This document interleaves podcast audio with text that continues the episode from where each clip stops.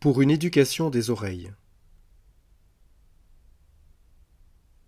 Une certaine idolâtrie du langage voudrait nous faire croire que le mot est la chose, que la parole vraie doit nécessairement correspondre à ce qu'elle énonce, sans écart, et que cette parole, qui se transmettrait comme un trésor, serait en possession de celui qui la donne.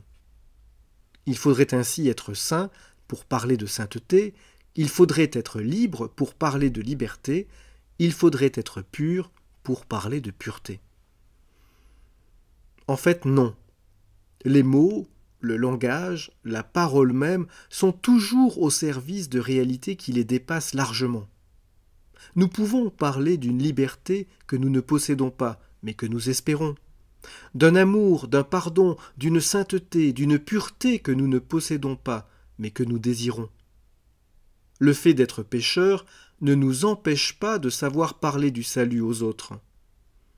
La vérité est toujours au-delà de soi, et c'est pourquoi elle déborde largement la parole. Dans la parole, nous offrons ce que nous n'avons pas.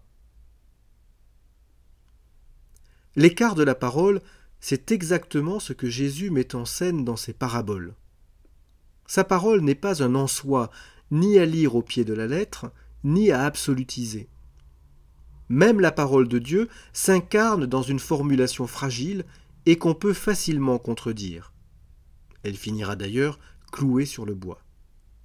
Jésus nous rappelle ainsi que la parole n'est jamais qu'un outil fragile qui oriente notre regard vers un réel qui déborde infiniment.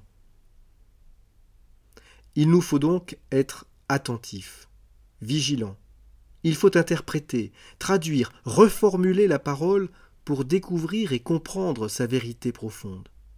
On ne peut pas se contenter d'une lecture littérale au premier degré. Et ce qui est valable pour la parole de Dieu l'est aussi pour toute autre parole, en particulier celle qui se présente à nous comme absolue et définitive.